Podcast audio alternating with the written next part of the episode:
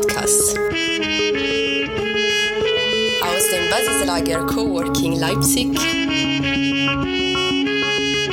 Mit eurem Kollegen Marco Weicholt. Ja, willkommen zurück. Heute wird es ein wenig kreativer hier an der Werkbank. Wir haben Tim Hart zu Besuch. Er ist Fotograf, Videograf, Content Creator, wie er sagt. Das genauer erklärt er natürlich, äh, was das ist, was da dazugehört, was es unterscheidet von der kreativen Arbeit, der organisatorischen und der strategischen Arbeit. Er erzählt, wie er als Sportingenieur aus Chemnitz nach Leipzig kommt und mit Analogfotografie gestartet hat, schwarz-weiß ganz klassisch, das von der Pike aufgelernt hat und sich damit selbstständig gemacht hat, wie er einen Kundenstamm sich erarbeitet hat und wie er jetzt Marken betreut. Es geht darum, wie man seine eigene Handschrift als Fotograf und Videograf findet, welche Kanäle man im Blick behalten muss, wie man immer am Ball bleibt und wie gerade junge Unternehmen ihre Identität visuell finden können. Ähm, der Markt wird natürlich auch dahingehend immer krasser, weil die Qualität immer heftiger wird. Also man sieht teilweise Sachen, wo man sich echt fragt, okay, wie habt ihr das umgesetzt? Dann hört dann, ja, das haben wir mit dem Telefon gemacht. Aber das sind wir auch wieder beim Thema ähm, Technik und so weiter. Die Technik ist halt nicht alles, sondern es ist halt die Kreativität, die Planung, dieses strategische Rangehen, was häufig dann zu Ergebnissen führt, die man erstmal nicht denkt. Ganz viel Spaß mit dem Podcast mit Tim Hart. Sehr gut, Tim. Schön, dass du da bist. An der Werkbank beim Podcast des Basislagers. Danke, dass ihr mich da habt. Ein Content Creator ist in meinen Augen jemand, der nicht nur Foto- bzw. Video-Content erstellt, sondern auch schaut, wie das Ganze zielgerichtet ablaufen kann. Also man hat ja früher immer von dem, ja, derjenige ist Fotograf oder derjenige ist Videograf oder Filmer oder Regisseur oder was da die ganzen Bezeichnungen sind. Ich habe mich irgendwann mal für Videograf entschieden, weil das glaube ich, also weil das für mich irgendwie am sinnvollsten war von der Bezeichnung her. Und dann kam das Content Creator, ja, weil es einfach in meinen Augen was zielgerichtetes ist. Also jemand macht sich genau Gedanken darüber, für was Foto und Video genutzt wird und setzt das dann zielgerichtet ein. So habe ich das irgendwann mal für mich aufgefasst und für mich abgespeichert, ja. Wie viel Technik ist da dabei mit deinem Hintergrund? Wie viel Kreativität ist dabei? Wie viel Strategie? Und wie viel Handwerk vielleicht auch? Also, da ich ja ein Autodidakt bin ähm, und oftmals auch belächelt wurde von Leuten, die das studiert haben und so weiter und so fort. Der Klassiker. Ähm, muss ich sagen, in meinen Augen ist gar nicht so viel Technik dabei. Also ich habe relativ schnell gemerkt, dadurch, dass ich irgendwie so gefühlt dieses ganze technische, alles Mögliche ja im Studium hatte, also maschinenbauseitig, jetzt nicht fotografisch, habe ich irgendwann gemerkt, dass man Leute mit extrem viel Technik gar nicht mehr so hinter dem Ofen vorlockt, sondern dass es eher darum geht, ähm, zu wissen, wie die Technik funktioniert, aber primär darum, das zu wissen, dass man eben das am Set wenn man jemanden fotografiert, nicht im Hinterkopf ständig irgendwie durchgehen muss, sondern man beherrscht die Technik blind gefühlt. Mhm. Und kann dann aber Raum schaffen, um entsprechend den anderen sich entfalten zu lassen. Deswegen ähm, würde ich sagen, Technik ist eher weniger der Fall. Man braucht natürlich eine gewisse Technik, um eine gewisse Qualität abzubilden. Aber ich würde fast sagen, wenn wir von einer 100%-Skala ausgehen, würde ich sagen, Kreativität und ähm, zwischenmenschliche Kommunikation sind fast gleich auf und Technik ist weniger. Also würde ich von 20, 40, 40 reden. Mhm. Ja. Wie kommen denn Kunden auf dich zu? Also was ist die Erwartungshaltung? Kommen die, ich brauche drei neue Fotos von mir und äh, ich suche quasi das Handwerk oder wird, sind die sich des Problems bewusst, ähm, dass es eigentlich immer eine strategische Überlegung ist, wie man sich halt darstellt, positioniert und so weiter? Ähm, was sind da so die die Anfragen, die an dich herangetragen werden? Ähm, inzwischen ist es so, dass Kunden zu über 90 Prozent ähm, durch Weiterempfehlungen kommen. Also ich habe zwar ein bisschen Social Media Werbung laufen, aber ähm, nur für ein gewisses Grundrauschen, was wirklich wenig ist. Mhm. Also um das vielleicht an der Stelle in der Zahl auszudrücken, ich glaube aktuell ein Euro pro Tag oder irgend sowas. Okay. Ähm, es ist viel Weiterempfehlung und dann ist es aber so, dass viele Leute schon wissen, was sie wollen. Also sie wissen zwar, was sie wollen, sie wissen manchmal nicht, wie sie da hinkommen, mhm. aber sie wissen zumindest, was sie wollen und haben sich schon mit dieser Problemstellung auseinandergesetzt, dass eventuell ein Foto mehr ist als nur eine eingefrorene Situation. Mhm. Ähm, aber es ist tatsächlich so, dass viele Leute durch ein paar Rückfragen meinerseits dann relativ schnell aufwachen und sich denken, okay, krass, da steckt doch mehr Überlegungen in einem Bild oder dann auch in einem Video. Also ich mache ja Foto und Video, als äh, sie das vielleicht gedacht hätten. Genau. Mhm. Und dann kommt jemand von der Marketingabteilung von einem größeren Unternehmen, nehme ich jetzt mal an, ja. und sagt, äh, ich habe die und die Vorstellung und dann kommst du und sagst, naja, so einfach ist das gar nicht oder wie, also wie funktioniert so ein Annäherungsprozess? Also ich glaube, das wäre ziemlich vor den Kopf gestoßen, wenn ich direkt sagen würde, also so einfach ist das alles nicht. Nee, ich versucht dann meistens durch gezielte Fragen das Ganze ähm, zu verstehen, das heißt die Komplexität des Problems zu verstehen und dann aber auch schon zu gucken, wie kann ich das Problem längerfristig lösen. Also ich habe irgendwann mal gemerkt, dass ähm, ich kein Fotograf oder Videograf sein will, der nur partiell gesehen gebucht wird. Also das heißt äh, für drei Business-Porträts und dann war es das mhm. wieder, sondern ich will eigentlich, und das war auch immer der Anspruch schon vom Anfang an, dem Kunden mehr liefern als nur dieses bloße Bild, sondern eben auch gucken, wie ist das Bild im Kontext einzuordnen und so weiter. Und angenommen, jetzt kommt eine Marketingabteilung von einer Firma und sagt, ja, wir wollen unsere Webseite neu machen, ähm, wir bräuchten dafür Interaktionsbilder, wir bräuchten Mitarbeiterfotos, wir bräuchten vielleicht auch Fotos für ähm, Kontaktformulare und ähnliche Dinge, also auch so diese ganzen thematischen Bereiche, die dann gespielt gespielt werden, ähm, dann frage ich relativ schnell äh, auch immer zurück, wo die Bilder genau eingebunden werden sollen, wie die Bilder wirken sollen, wie ist das CI und wie sind so diese ganzen Parameter ringsrum, weil mh, durch ein gutes Bild, was passend eingebunden ist, kann ich natürlich die Message noch Firma noch viel mehr nach außen kehren und vor allen Dingen auch dieses diesen, diesen Spirit einer Firma rüberbringen, wenn einfach derjenige, der die Webseite dann anschaut, zum Beispiel ein potenzieller Endkunde, sieht, okay, das ist ja nicht irgendwie alles zusammengestückelt, sondern das wirkt schon so ein bisschen wie aus einem Guss und da hat sich jemand Gedanken drüber gemacht. Okay.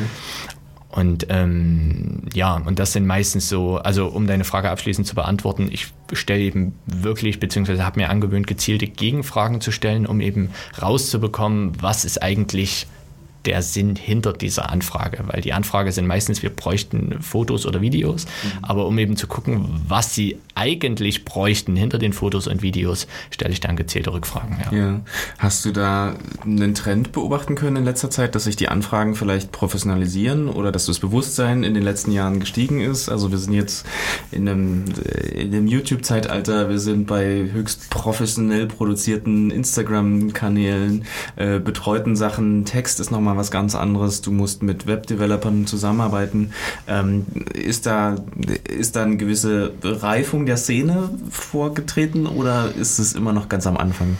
Also eine gewisse Reifung definitiv. Also ich glaube auch, dass das Bewusstsein für dieses ähm, Storytelling und diese ganzen ähm, Kommunikationskanäle, das reift einfach. Also dass inzwischen auch die Leute merken, okay, ist ich brauche nicht nur irgendeinen Facebook-Post oder Instagram, LinkedIn, wie auch immer, sondern ich muss halt auch schauen, dass ich die, ähm, die Medien, die ich da ringsrum baue, in diesem Post wiederfinden und eben nicht sage, ah, Happy Monday oder irgendwas und packt dann irgendwas unten drunter, was thematisch gar nicht passt, mhm.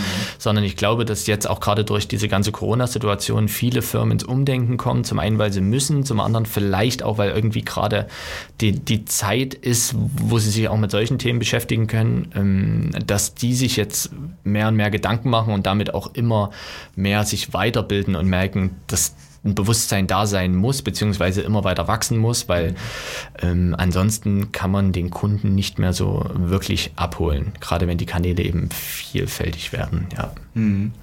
Wird da in so einem Verhandlungs- oder Annäherungsprozess, wird da viel gefeilscht?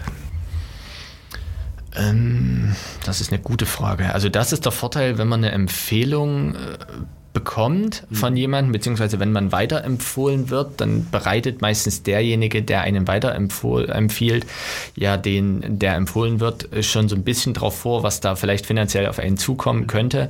Deswegen wird dahingehend weniger gefeilscht, aber es ist natürlich, äh, ja, du kannst mich korrigieren, aber ich glaube, das ist auch eine deutsche Mentalität, mhm. ähm, da so zu feilschen, aber es findet schon hier und da noch statt, definitiv, ja.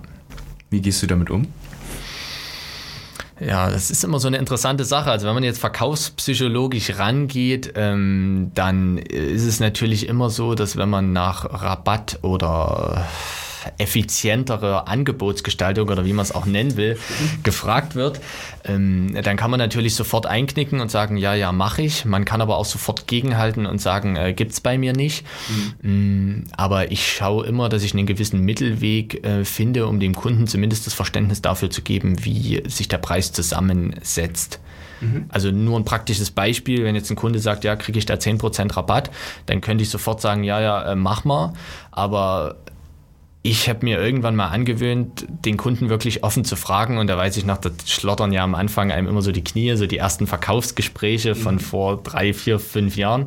Aber ich habe mir dann irgendwann mal angewöhnt zu fragen, naja, hätten Sie jetzt wirklich ein gutes Gefühl, wenn ich Ihnen jetzt so locker 10 Prozent geben könnte? Oder haben Sie da nicht eher das Gefühl, dass ich mein Angebot so preislich gestaltet habe, dass ich auch locker auf 10% verzichten kann und es ist alles gut. Also würde dann nicht die gewisse Spannung bei ihm da im Kopf entstehen? Mhm. Und als ich das das erste Mal gemacht habe, ist mir echt das Herz in die Hose gerutscht. Aber ich habe dann echt gemerkt, dass der Kunde dann die Gegenfrage gestellt hat und gesagt hat, äh, krass, äh, ja, das, wie kommen Sie denn jetzt überhaupt auf diese Frage? Also es war dann so ein lustiger Ab, äh, ja, so eine lustige Gesprächsfolge, weil man richtig gemerkt hat, die hätten mit allem gerechnet, aber nicht mit dieser Frage. Und ähm, demzufolge ist, ich, ich glaube, es liegt immer im Auge des Betrachters, ob man jetzt äh, kurzfristigen Erfolg will und da sofort alle Preise durchdrückt oder ob man ein bisschen clever ist und sich vielleicht bei dem einen oder anderen Kunden überlegt, hey, da hängt vielleicht eine größere Firma hinten dran, ich könnte jetzt durch ein bisschen guten Willen meinerseits da die große Firma noch an Land ziehen. Also ja, um die Frage abschließend zu beantworten, ich bin immer jemand, der längerfristig orientiert ist, mhm. aber der trotzdem zu seinen Preisen steht. Ja. Ich glaube, wenn wir sie so bewusst offen lassen, die Antwort, passt das ganz sehr gut. Sehr diplomatisch. Ja. Ähm, nun bist du äh, Freelancer, du bist äh, Dienstleister, du wirst gebucht. Ähm, mich interessiert so ein bisschen das Spannungsfeld zwischen der einen Seite sollst du kreativ sein und als Künstler wahrscheinlich auch eine Handschrift oder eine eigene Positionierung, ob das jetzt im qualitativen Level ist, ob das oben ist, ob das in der Mitte ist, ob das ein bisschen trashig ist, ja. äh, ob das eine Analogkamera ist, ob das eine Digitalkamera ist und so weiter. Und es gibt aber auch sowas wie Kundenerwartungen, ja. also was der Markt halt einfach gerne sieht und vielleicht auch dreimal so viel für bezahlt als für deine Liebhaber sagen. Ja. Ähm, wie, wie gehst du mit diesem Spannungsfeld um? Ist das, trifft man da häufig das Richtige oder sagt man sich, okay, das mache ich jetzt für Geld, aber eigentlich schön finde ich es nicht? Also ich glaube, das ist so ein Prozess, dass man am Anfang ja erstmal schauen muss, dass man sich irgendwie etabliert und dadurch, äh, egal ob es jetzt Fotografie ist oder auch andere Dienstleistungen, vielleicht das eine oder andere macht, wo man genau weiß, okay, ich muss es jetzt machen, weil ansonsten das geldmäßig halt so ein bisschen schwierig ist. Mhm. Aber ähm, es sollte dann Stück für Stück eigentlich dazu kommen, dass man viele Dinge macht, beziehungsweise immer mehr prozentuale Anteile macht von dem, was man auch selber gern will. Und ich bin zum Glück ähm, in der Situation, dass der Teil, den ich machen muss, relativ klein ist, beziehungsweise habe ich mir auch irgendwann angewöhnt, dass selbst die Dinge, wo ich vielleicht am Anfang denke, okay, der Kunde könnte jetzt zum Beispiel ein bisschen anstrengend werden, dass ich mir trotzdem irgendwie innerlich ähm, das Ziel setze, dass ich den positiv äh, beeindrucken, überraschen, wie man es auch immer nennen will, ähm, will. Und ähm, deswegen ich immer so ein bisschen Pflicht und Kür kombiniere. Also inzwischen sind es auch meine Kunden gewohnt, zumindest die, die ich auch längerfristig betreue, die wissen, dass ich einen gewissen Anteil meiner eigenen ähm, Kreativität mit reinbringe. Also ich habe auch schon ganz am Anfang, als ich so die ersten Business-Porträts gemacht habe, immer geguckt, dass meine Business-Porträts nie so klassische Business-Porträts sind, sondern dass sie immer so ein bisschen einen commercialigen Corporate-Look bekommen haben, um dahingehend so ein bisschen einen, ja, einen anderen Eindruck beim Kunden zu hinterlassen, aber auch irgendwie meine eigene Leidenschaft und meinen Spaß damit reinzubringen. Ja. Aber es ist, ähm, glaube ich, schwierig, weil es immer mal Zeit Zeiten gibt, wo man vielleicht das eine oder andere ähm, pflichtmäßig machen muss, aber wenn sich das so ein bisschen die Waage hält, beziehungsweise man dann immer für einen Ausgleich sorgt, dann glaube ich, kann man auch mit beiden ganz gut leben, ja. ja. Du, du, gehst ja auch ganz offen quasi mit deinem Equipment um. Du hast auf deiner Webseite sozusagen eine Liste von, von Objektiven und was man da so alles einsetzt. informiert, ja. Naja. Die, glaube ich, mal geupdatet werden muss. Aber ja. Gut, das äh, hat man da jetzt nicht gesehen. Aber ist das, ähm, also auf der einen Seite Transparenzgedanke, ähm, auf der anderen Seite vielleicht auch unter Kollegen sozusagen verpönt. Ich werde ja nicht meine, ne, meine heimlichen Techniken ja. und so offenlegen. Äh, wie ist da dein Ansatz? Also ich muss ganz ehrlich sagen, die Technik kann ja jeder, also die Technik ist ja für jeden eigentlich frei zugänglich. Wir hatten ja vorhin schon mal das Thema, dass ich jetzt nicht der Meinung bin, dass man eine bestimmte Kamera braucht, um, einen bestimmten, um bestimmte Sachen zu erzeugen, beziehungsweise man in einer gewissen Range ein extrem großes oder teures Equipment haben muss, was da ähm, dann dazu führt, dass man bessere Bilder macht. Also immer so klassischen Sprüche, die ich relativ am Anfang gehört habe, war dann ganz oft, dass Kunden gesagt haben, ja, ein Bekannter von mir hat auch eine Kamera, der ist auch Fotograf.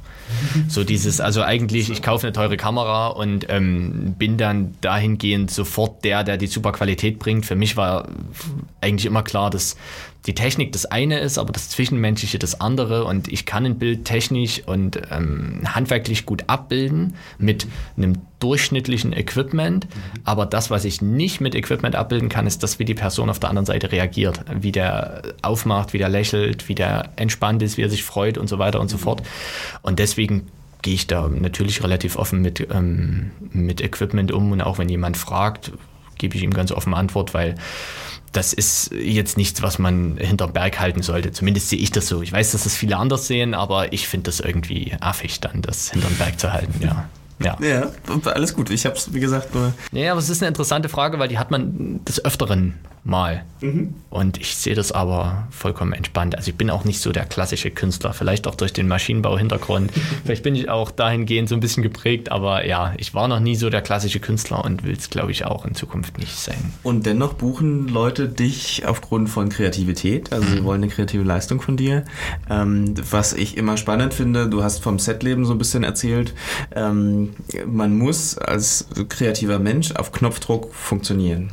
Ähm, du kommst an ein Set oder zu einem Team, das du fotografieren sollst und dir müssen Ideen einfallen, wie du das Licht setzt, wie du die Personen positionierst und so weiter. Ähm, wie gehst du, also ist das, ist das ein großer Druck und wenn ja, wie gehst du damit um? Ähm, also ich bin immer noch aufgeregt, wenn ich an Sets komme, muss ich sagen. Egal wie groß, wie klein, mit welchen Menschen, ob viel oder wenig Personen da sind. Ähm, so eine gewisse Aufgeregtheit ist wahrscheinlich wie bei Künstlern, die ja ganz oft sagen, wenn sie nicht mehr nervös sind, wenn sie auf die Bühne gehen, dann lassen sie es. Mhm. Ähm, aber die Nervosität kommt nicht zustande, weil ich nicht weiß, was ich tun soll oder ähnliches, sondern die Nervosität kommt eher manchmal zustande, weil ich es aufregend finde, was einen da erwartet. Also natürlich, wir hatten vorhin das Thema mit dem Briefing.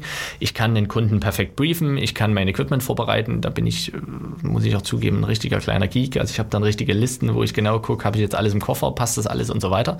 Ähm, aber da, da kommt halt dann auch alles zusammen. Also das Thema Technik sollte man beherrschen, bleibt dann aber im Hintergrund, weil das läuft eigentlich am Set fast nebenbei.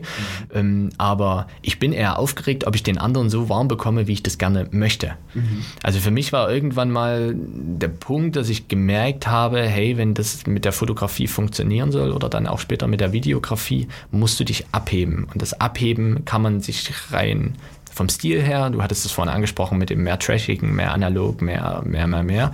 Ähm, und bei mir war es aber immer so, ich wollte die Leute so authentisch wie es geht darstellen, weil dann bleibt man im Gedächtnis. Also ich hatte irgendwann mal so diesen, diesen Satz, der mir durch den Kopf gegangen ist, wo ich gesagt habe, hey, ein gutes Foto ist meine Pflicht am Set, mhm. aber die Kür und das, was bei den Menschen im Gedächtnis bleibt, ist das, was während des Fotografierens passiert. Also eigentlich ist das, was ich ähm, mit dem Kunden mache, die haben eine geile Zeit während des Shootings, mhm. können sich öffnen, können, ich gebe den Raum und das Foto ist eigentlich nur das Sahnehäubchen. So bin ich damals rangegangen und das versuche ich mir immer noch bei jedem Kunden vor Augen zu führen, dass das eigentlich das ist, was also zumindest für meine Dienstleistung steht. Und das ist auch das, was ich relativ oft wieder gespiegelt bekomme. Und das ist auch das, was im Endeffekt mich dann immer noch aufgeregt sein lässt, weil das immer für mich auch so eine Challenge ist. Und dann kommt man in den Raum und manchmal ergeben sich dann, also nicht manchmal, sondern sehr oft ergeben sich Dinge dann einfach. Mhm. Ich kann zwar briefen, ich kann vorher alles planen, ich kann gucken, ist das Equipment da, ist, ähm, stehen die Autos, wenn es zum Beispiel ein Shooting für irgendeine Autofirma ist, stehen die Autos richtig, ist alles sauber, passt das alles, sind die Models vorbereitet, ist die Visagistin ready, ist eine gute Laune.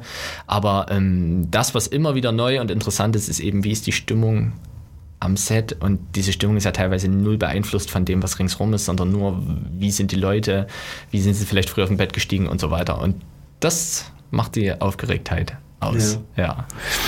Ich würde gerne, wir sind ja hier im Basislager, wo viele junge Unternehmen noch ganz am Anfang stehen und ähm, quasi was aufbauen und natürlich überlegen müssen, natürlich möchte ich online gerne professionell auftreten. Ich möchte gerne ähm, gesehen werden. Ich möchte gerne Sichtbarkeit ähm, und theoretisch ist äh, mit der kleinen Handykamera eine Menge möglich. Ähm, häufig ist Kommunikationsabteilung auch erstmal sozusagen Praktikantenarbeit, dass man halt ne, das nebenbei so irgendwie mach halt mal alle machen es ein bisschen. Ähm, ich sehe auch ganz viele Stockfotografien in ganz vielen Bereichen. Ähm, mich würde gerne interessieren, A, wie kriegst du sozusagen Leute, die vielleicht nicht die großen Geldbeutel haben, ähm, überzeugt, dass sie sozusagen weggehen von Stockfotografien hin zu was eigenem, was individuellen? Ähm, und B, was empfiehlst du vielleicht auch, ne? wenn, wenn jeder Euro einer zu viel ausgegeben ist? Ja. Also ein was, was beide Fragen beantwortet, ist wirklich strategisches Vorgehen. Mhm.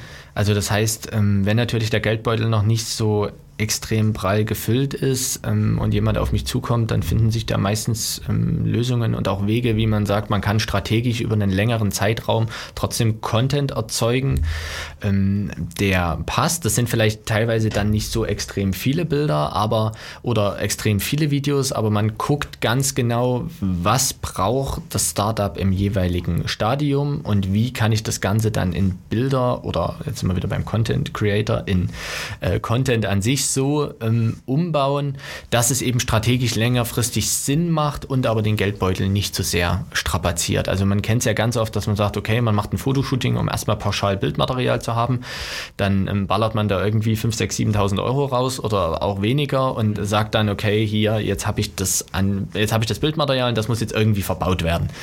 Mhm. Mm. Häufig merkt man dann auf dem Weg, dass äh, man die Hälfte der Bilder gar nicht bräuchte, sondern man hätte lieber dafür und da und dort noch was nutzen können. Mhm. Aber ähm, ja, da ist es wirklich Strategie, die sich zum einen junge Startups überlegen sollten, wie gehen sie das Stück für Stück an und dann kann man das auch relativ kosteneffizient im Verhältnis gesehen ähm, machen. Und zum anderen ist natürlich, wie du es angesprochen hast, eine Möglichkeit, dass man den Content erstmal selber kreiert, mm, was auch vollkommen legitim ist, weil die Techniken und auch ähm, Thema iPhone und auch andere Handy, ähm, Samsung und so weiter, sorry, das ist wie gesagt mein Debüt, ja. ähm, äh, die bilden ja definitiv eine Qualität ab, mit der sich arbeiten lässt und warum nicht? Ja. Also es ist okay. da nur ratsam, dass dann auch Leute sagen, okay, unser Geldbeutel ist aktuell noch nicht so viel. Ja. Ähm, wir machen es erstmal selber und auch da kann man ja in der Kommunikation merkt man dann ja. Also ich hatte auch durchaus schon Startups, die gesagt haben, okay, wir machen es erstmal selber, wir wollen es aber sehr gern mit dir machen. Wir legen uns jetzt bewusst Geld zur Seite, um das dann mit dir umzusetzen. Und dann hat das natürlich für beide Seiten nochmal einen viel höheren Stellenwert, weil ich fühle mich natürlich viel geehrter, dass jemand für mich spart sozusagen. Mhm. Und ähm, parallel dazu ähm, bin ich aber da auch keiner, der dann irgendwie jemanden am ausgestreckten Arm verhungern lässt und sagt, ja, ihr habt mein Angebot nicht angenommen, ihr hört nie wieder von mir, sondern wenn da mal ein Tipp gebraucht wird oder jemand mal sagt, hey, wir brauchen hier mal schnell eine ganz einfache Softbox, kannst du uns da was empfehlen, dann warum nicht? Also ja. das sehe ich relativ entspannt. Ja. Was, was sind da so Verträge, die man mit dir abschließt? Ist das ein Stundenkontingent oder ein Jahresvertrag oder ein also, also es gibt so im Foto- und Videobereich da verschiedenste Varianten. Also ich habe zum zum einen ähm, Pakete, also das heißt, ähm, jemand will ein Imagevideo von einem gewissen Umfang, dann kann man da sagen, okay, das siedelt sich dort und dort an, das ist jetzt Paketpreis XY, beziehungsweise, und das ist wieder dieser Grundgedanke, den ich ja von Anfang an schon hatte, ist das Thema ja bei mir schon immer die Längerfristigkeit gewesen. Und dann habe ich auch viele Kunden, die zahlen dann ähm, in einer monatlichen Pauschale ein gewisses Stundenkontingent. Mhm. Sollten es mehr Stunden werden, werden dann entsprechend mehr Stunden abgerechnet, aber es gibt meistens ein Grundkontingent an, an Stunden, wo wir beide auch wissen, also sowohl die Firma als auch ich, dass man damit arbeiten kann, also dass sozusagen das auch äh, so für die Themen, die aktuell bespielt werden, ausreicht. Ähm, und dann wird das sozusagen monatlich abgerechnet. Das sind meistens Langzeitverträge. Und dann wissen beide Seiten, ähm, auf was sie sich einlassen. Und das hat natürlich auch den Vorteil, dass ich längerfristig das Storytelling der Kunden auch mit ähm, prägen kann. Ja. Das sind wahrscheinlich für dich die spannenderen Auftraggeber, oder? Planungssicherheit, mm, Langfristigkeit. Man, Planungssicherheit definitiv. Also ich glaube, das ist für jeden ähm, Freelancer oder ähm, ja, Dienstleister, der von Auftrag zu Auftrag äh, lebt, beziehungsweise wo das immer so nachgesagt wird, mhm. wird ähm, definitiv eine große Rolle. Und da habe ich zum einen die Planungssicherheit, aber zum anderen natürlich auch den Punkt, dass ich die Kunden längerfristig betreuen kann und die Kunden eben auch wissen, ähm, dass sie sich auf mich verlassen können an der Stelle. Mhm. Weil sonst würden sie es ja nicht tun. Das ist ja auch immer dieses indirekte Feedback, wenn das ein Kunde mit einem eingeht, dieses Agreement über eine längere Zeit, dann weiß man ja auch, dass der Kunde einem vertraut und das kann man dann natürlich Stück für Stück aufbauen und eben auch für den Kunden so Storyline-mäßig aufbereiten, dass der Kunde auch wirklich merkt, hey, das hat uns absolut was gebracht. Ja. Mhm. Was würdest du denn als, äh, als Profi jemandem empfehlen, der sagt, ähm, ich will es erstmal noch selber machen, auch um es selber kennenzulernen. Ne? Ich will mein Social Media selber pflegen. Ich will, mhm. dass die Fotos wirklich auch aus eigener Hand sind und ja. müssen schnell sein und ich kann nicht erst anrufen und Stunden buchen, sondern es muss jetzt raus. So. Ja. Ähm, was würdest du denn jemandem empfehlen, der das so nebenbei macht? Es gibt so sozusagen drei goldene Regeln äh, oder Dinge, die du häufig siehst, die, äh, wo du dann Stirne runzelnd zu Hause äh, vor deinem Telefon sitzt und denkst, oh Gott, äh, wieder nicht drauf geachtet. Ähm, gibt es sowas, was du mitgeben kannst? Ähm, auch wenn ich das Wort irgendwie teilweise in den verschiedensten Kombinationen immer auch als sehr negativ abgespeichert habe, aber eigentlich das Wort an sich sehr mag, ist das Thema Authentizität. Also das heißt, man sollte schon schauen, in erster Instanz passt das, was ich davor habe, rein visuell gesehen zu dem, was auch mein Produkt, meine Dienstleistung, die Firma, in der ich angestellt bin, die ich vielleicht gerade selber hochziehe, je nachdem, mhm. passt es zusammen. Zum anderen gibt es natürlich ganz, ich sag mal, banale Gestaltungsregeln, ähm, die die man da einfach nutzen kann, sei es jetzt goldener Schnitt, sei es einfach ein netter Aufbau zwischen Vordergrund und Hintergrund oder seien es auch manche Lichtsituationen. Und zum Dritten ähm, ist es definitiv wieder die Planung, also das strategische Rangehen, weil viele, wenn ich mich mit Leuten unterhalte, verzetteln sich tatsächlich darin, dass sie sehr ambitioniert starten und dann aber merken, okay, das ist doch viel, viel mehr Arbeit, als ich gedacht hätte, sondern da eher zu sagen, okay, ich mache das mit einer gewissen Langfristigkeit, ich plane das strategisch, gehe dann Stück für Stück an das Ganze ran.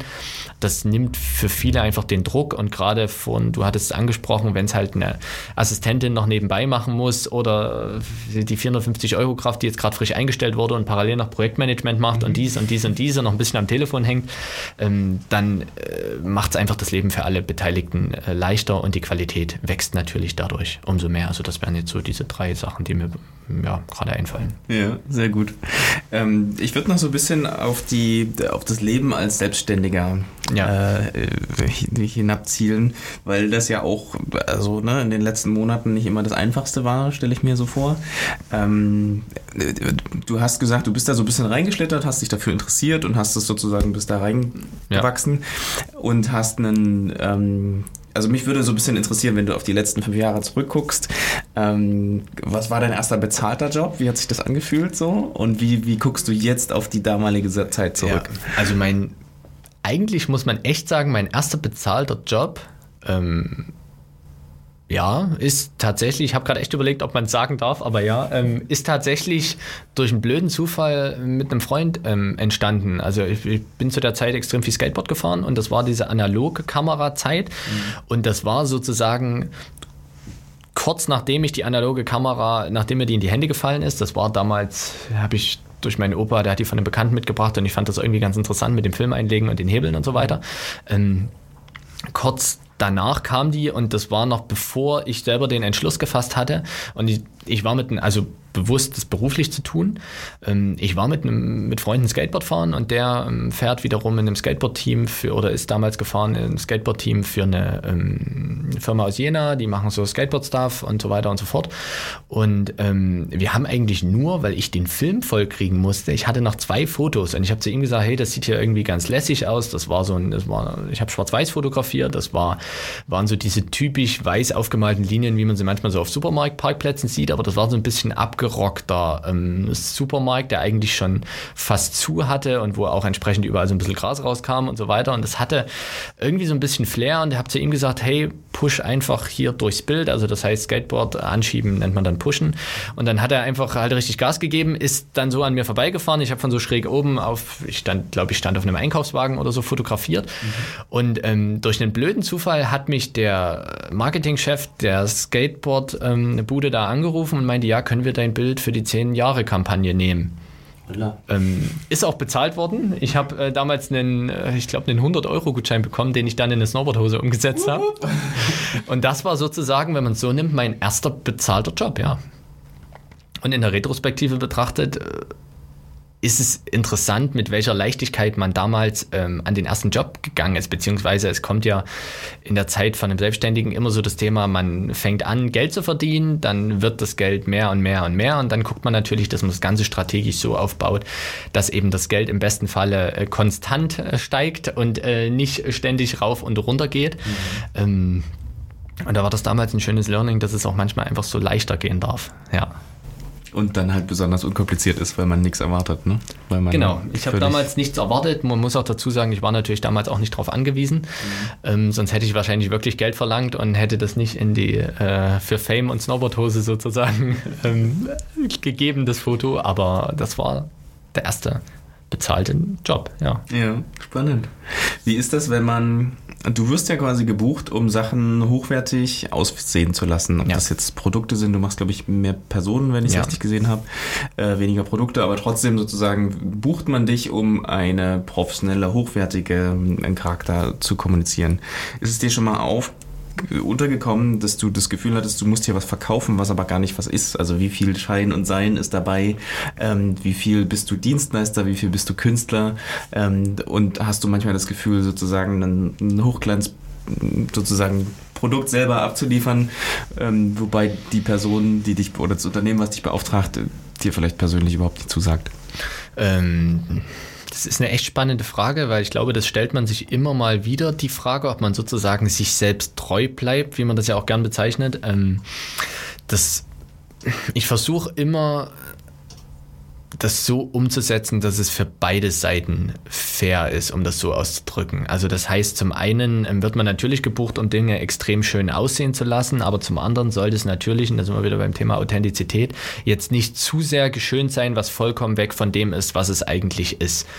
Ähm, aber was ich festgestellt habe und was ich auch meinen Kunden immer wieder mit auf den Weg gebe, ist, dass viele Sachen, wo der Kunde selbst das Gefühl hat, dass es eigentlich ziemlich unglanzvoll, wenn es das Wort überhaupt gibt, ist, wenig glanzvoll ja. ähm, ist, dass es häufig aber trotzdem Dinge sind, die man schön darstellen kann, weil sie gar nicht so unglanzvoll sind, wie es der Kunde eigentlich denkt. Also ein ganz einfaches Beispiel, ich hatte mal einen, ich habe für einen Gartenbaubetrieb fotografiert mhm. ähm, und die Verkäuferin da, die war total aufgeregt und da hat der Chef dann nur gemeint, ja, und wir müssen dann hier noch eine Verkaufsszene machen und so weiter und so fort. Und ich habe zu ihr gesagt, wir bekommen das alles hin, wird alles entspannt.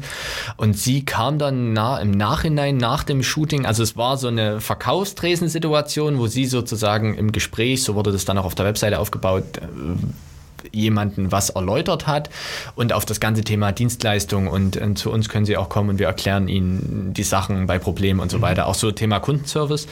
Mhm. und sie kam dann danach zu mir, hatte fast so ein bisschen Tränen in den Augen und meinte also, so wie Sie mich dargestellt haben, äh, sehe ich mich selten, beziehungsweise würde ich mich gern mal wieder sehen. Und das war so eine Nummer, wo ich mir dachte, okay, krass. Also ich merke immer wieder, dass, dass Themen, die äh, nach außen hin gesehen erstmal vielleicht wenig glanzvoll sind und auch vom Kunden als wenig glanzvoll dargestellt wird, dass man die trotzdem cool und hochwertig darstellen kann, ohne was zu faken oder was zu beschönigen also in dem ungesunden Teil zu beschönigen sozusagen. Und dementsprechend ähm, ist es mir zum Glück weniger untergekommen, dass ich ähm, ich weiß nicht, ob man jetzt hier so sprechen darf, aber aus Scheiße Gold machen musste. Genau. Das ist, das ist das Thema. Also ja, ja es ist immer so gewesen, dass das Ganze in einem qualitativen Rahmen stand, den man ähm, dann doch sehr gut in Szene setzen kann, ohne eben over the top zu sein. Ja. ja. Ist es für dich, also es kommen ja ständig neue Plattformen und Ausspielungswege dazu, äh, also Clubhouse würde ich jetzt nicht so betroffen haben, aber irgendwie in Richtung TikTok geschielt, in Richtung YouTube, äh, Instagram als große Fotoplattform, also es gibt einfach wahnsinnig viele Kanäle. Ähm, würdest du sagen, das hat die, die, die Content Creator Szene oder eine ganze Industry ist es ja eigentlich schon, ne, von, von Freelancern, die zusammenarbeiten. Der eine kann gut Text, der nächste kann gut Video, der nächste kann gut Ton und zusammen macht man irgendwas Schönes zusammen. Ähm, würdest du sagen, also es hat es wahrscheinlich komplizierter gemacht, einfach weil jede, jede Plattform anders funktioniert, mhm. anders, andere Logiken ver, verbaut. Aber das ist ja auch die Grundlage für, für eure Aufträge, oder? Ähm, definitiv wird es immer wichtiger dahingehend, weil klar, auch im Hinblick auf die Langzeitbetreuungen, die ich habe mit ähm, Kunden, die natürlich auch dann bewusst Dinge für die ein oder andere Plattform produzieren, beziehungsweise mit denen ich zusammen dann bewusst Dinge für die ein oder andere Plattform produziere und das Ganze natürlich auch strategisch, äh, strategisch vorbereite, mhm. ähm, ist es auf jeden Fall so, dass die Plattform ein immer größerer, ähm, ein immer größeres Interesse gewinnen von allen Beteiligten, sowohl von den Firmen als auch den Content Creatoren. Und ähm, der Markt wird natürlich auch dahingehend immer krasser, weil die Qualität immer heftiger wird. Also man sieht teilweise Sachen, wo man sich echt fragt, okay, wie habt ihr das umgesetzt? Dann hört dann, ja, das haben wir mit dem Telefon gemacht. Aber das sind wir auch wieder beim Thema ähm, Technik und so weiter. Die Technik ist halt nicht alles, sondern es ist halt die Kreativität, die Planung, dieses strategische Rangehen, was häufig dann zu Ergebnissen führt, die man erstmal nicht denkt. Ähm, und dieser ganze Markt, glaube ich, sorgt auch dafür, dass eben das Verständnis, und das sehe ich sehr positiv, dass das Verständnis der Firma auch höher wird, sich mit dem Thema Fotovideo immer mehr auseinanderzusetzen. Und hat aber auch im Kontrast dazu den Vorteil, dass viele ähm, schneller in die Branche eintauchen können. Also das macht es natürlich auch Quereinsteigern, die einfach mhm. clever sind, die kreativ gut drauf sind, die vielleicht auch manchmal so ein bisschen analytisch nerdmäßig drauf sind, um eben die richtigen Algorithmen zu nutzen, um eben die entsprechenden Hashtags zu setzen und so weiter, dass die natürlich auch Fuß fassen können in der Branche, die vorher eigentlich nur ähm, den extrem Kreativen gehörte, weil man kann natürlich viel schneller sich hochziehen, man kann viel schneller Dinge zeigen, ausspielen. Es kann, wir können jetzt ein Foto machen, können es posten und dann kann es im Endeffekt jeder sehen. Mhm. Also das ist schon ein extrem positiver Wandel und ich glaube auch, dass das auf Dauer noch mehr werden wird und das begünstigt, klar, im Endeffekt natürlich auch mich als äh, Dienstleister, weil ich dann auch bewusst für solche Dinge angefragt werde, um eben Content zu kreieren. Mhm. Ja.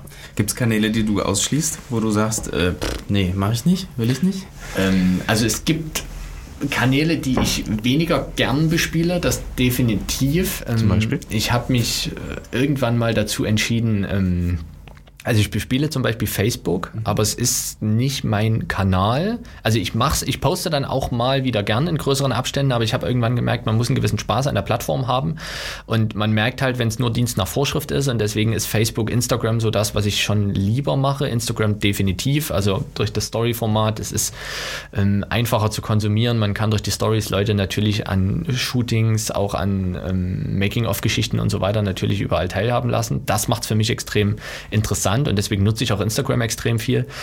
Ähm, ja, und TikTok, äh, muss ich zugeben, da bin ich wahrscheinlich echt zu alt dafür. also es klingt ernüchternd, wenn ich das so sage, aber äh, ja, TikTok hm, verstehe ich einfach nicht. Das ist, muss ich mich leider outen und viele werden wahrscheinlich mit dem Kopf schütteln und sagen, Alter, warum sagt er das jetzt? Aber nee, das ist mir, es ist nicht meine, meine Plattform. Ja. Ähm, Gibt es geiles Zeug. Ich gucke auch manchmal einfach aus Konsumentensicht mal drauf und schaue mir das ein oder andere an, aber es ist jetzt nicht so, dass ich da unbedingt für TikTok produzieren muss, kann. Für Kunden habe ich äh, das ein oder andere schon gemacht, das ist auch irgendwie cool, aber da muss man, glaube ich, auch unterscheiden, um für Kunden zu produzieren und selber da zu produzieren, weil für mich selber würde ich auf TikTok nicht produzieren, aber für Kunden ist es irgendwie cool, weil man kann es eben aus der Kundensicht wieder betrachten. Und das macht es halt wieder interessant. Also ich brauche immer Spaß an dem, was ich tue, egal ob es die Plattform bespielen ist oder an der Kundenzusammenarbeit. Und dann, ähm, ja, mache ich das auch und habe dann echt einen Drive drauf, ja. Ja.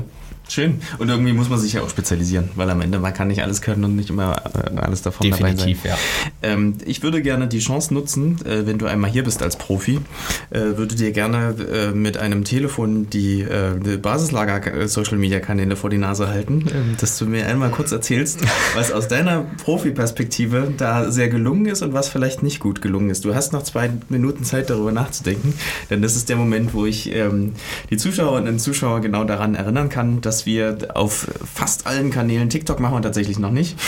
Aber ansonsten. Ist das ihr, geplant, Marco? Naja, solange ich da nicht auftreten muss, ähm, müssen wir mal gucken. Also es wird, glaube ich, ein Experimentierfeld. Aber ansonsten sind wir auf LinkedIn, Instagram, äh, Twitter, äh, YouTube, auf der Website, wir haben, äh, wir haben einen Newsletter. Ähm, das heißt, wir versuchen auch verschiedene Wege, um Gründerthemen zu platzieren. Wenn ihr diesen Newsletter regelmäßig hören wollt, dann könnt ihr den abonnieren auf Spotify, Soundcloud und bei Apple natürlich auch. Ähm, und wir freuen uns auch über jede Bewertung, wenn ihr hier was Wertvolles mitgenommen habt aus dem Gespräch. So, jetzt bin ich gespannt, was Tim, das war nicht abgesprochen, zu sagen ich hat. Ich wurde ein wenig überrumpelt, aber ja. äh, ich finde den sehr gelungen, muss ich sagen. Ähm, das hat aber auch den Grund, weil das Basislager, und wir kennen uns jetzt ja auch schon ein Stück, ist ja was, was organisch wächst. Das heißt, da kommt nicht irgendeine große Firma, knallt dort eine Riesensumme hin und sagt, jetzt kauft alles, auf was ihr Bock habt, mhm. sondern es ist immer so, dass es ja Stück für Stück wächst, dass ihr ähm, teilweise Wege und Mittel finden müsst, um euch zu vergrößern, um eben wie auch hier podcastmäßig die Umgebung zu schaffen und so weiter und so fort. Und ich finde dieses Roughe und dieses sehr alternative manchmal auch, was jetzt absolut nicht negativ gemeint ist, ähm, eher sehr positiv. Das spiegelt auch der Kanal wieder, weil man hat einen Mix aus äh, Veranstaltungen, man hat einen Mix aus verschiedenen Fotos von Leuten, die schon hier ähm, auch im Podcast waren. Man hat aber auch nicht so diese klassisch geschönten Sachen, die man ganz häufig sieht, sondern man sieht äh, einfach Menschen. Und das macht's aus. Menschen in verschiedenen Situationen, spaßige Situationen, mehr ernste Situationen. Also das, was eigentlich das Basislager auch ausmacht. Sehr gut. Vielen Dank. Bin ich. Äh, geben wir weiter. Äh, Shoutout an Patrick. Bin ich froh, dass ich jetzt in zwei Minuten so schnell das überschaut habe, ja. Genau. Wir gucken in die Zukunft, in die gemeinsame Glaskugel. Ja. Wo geht deine Reise hin? Was sind die nächsten Träume? Was willst du erreichen? Was hast du vielleicht für Milestones für dich definiert? Ähm, äh, was wirst du angehen in der nächsten Zeit? In der nächsten Zeit ähm, ist es so, dass ich äh, jetzt schon längerfristig das plane und das wird jetzt auch bald umgesetzt, dass ich mit meiner äh, Freundin, die auch im Marketing ähm, unterwegs ist, jetzt demnächst ein äh, Studio-Office beziehe.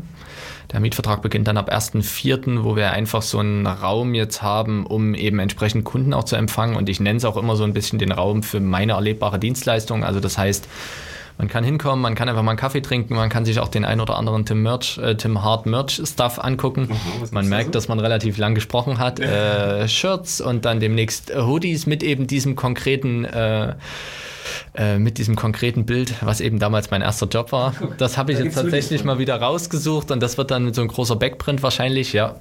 Und ähm, ja, lauter solche Dinge, um eben einfach mal Kunden, die mal Bock drauf haben oder auch mal Leute, die einfach auf den Kaffee vorbeikommen wollen, so ein bisschen ähm, in dem entsprechenden Ambiente zu empfangen und natürlich auch den Raum für kreative Umsetzung zu haben. Parallel dazu wächst mein Team jetzt Stück für Stück. Das heißt, aus den ersten Freelancern wird dann wahrscheinlich am Ende des Jahres oder gegen Ende des Jahres werden die ersten Angestellten. Ähm, die Projekte werden größer und mein Ziel ist es auch dieses Jahr trotz eben der aktuellen Corona-Situation Projekte im Ausland zu haben. Mhm. Das heißt auch im weiteren Ausland, ähm, wo man dann sagt, okay, man geht nach Frankreich, vielleicht mal auch nach Italien, Dänemark und so weiter und so fort. Mhm. Ähm, und da auch mal ein bisschen höher und ähm, einfach das ganze Produktportfolio dahingehend noch ähm, mehr auszubauen, dass man es mehr Leuten ähm, präsentieren kann. Das heißt, meine Webseite wird mehr wachsen, es wird mehr auf Instagram los sein, ich werde auf Facebook wieder mehr bespielen, LinkedIn wird bedeutend mehr bespielt werden und äh, das ganze äh, Thema Tim Hart wird es dann auch noch in äh, zwei, drei anders gearteten Projekten äh, geben, die ich aber noch nicht preisgebe. Das klingt ja mysteriös. Ja, man, gibt sein, man gibt sein Bestes. Vielleicht trifft man sich da zum nächsten Talk dann wieder und wir können drüber reden. Sehr gut. Ich äh, habe mir auf alle Fälle aufgeschrieben, dass ich mal zum Kaffee vorbeikommen muss. In das neue Studio. Kannst du sehr gern tun. Wie sehr gesagt, schön. du erfährst dann die Adresse und dann geht's ab. Sehr gut. Das klingt vielversprechend. Wenn man mit dir in Kontakt treten möchte, ja. für äh, fachliche Fragen, für Aufträge, für Bewerbungen, wie erreicht man dich am besten? Ähm, die Webseite, ganz klassisch das Kontaktformular, ähm, wo ich relativ schnell reagiere, ist aber auch ähm, einfach per Mail, mhm. also an die hello at timhart.com zum Beispiel. Ähm, oder eben wirklich LinkedIn, die klassischen sozialen Netzwerke, Instagram, eine Instagram-Story kommentieren, dann kommt man eigentlich am schnellsten mit mir in so. Kontakt, beziehungsweise äh, mich auf einen guten Kaffee einladen, dann kann man auch relativ schnell in den Genuss kommen eines guten Gesprächs und dann gibt man auch den einen oder anderen Tipp raus gegen äh, entsprechend Kaffee, ja. Sehr gut. Vielen Dank, dass du da warst, Tim, für die Einblicke in dein Leben, in deine Selbstständigkeit und äh, in deine Vision, wo die Reise hingeht. Äh, habe mich gefreut über den Austausch und bin gespannt, ähm, wo wir in den nächsten zehn Jahren uns vielleicht wiedersehen. Vielen Dank, dass du mich hattest hier, äh, dass du mir sozusagen das Debüt so angenehm wie möglich gemacht hast. Und es war wirklich sehr entspannt und wir bleiben ja sowieso in Kontakt und die nächsten zehn Jahre werden sehr interessant, ja. Sehr schön. Dankeschön und bis zum nächsten Mal. Vielen Dank. Ciao. Folgt uns on Social Media.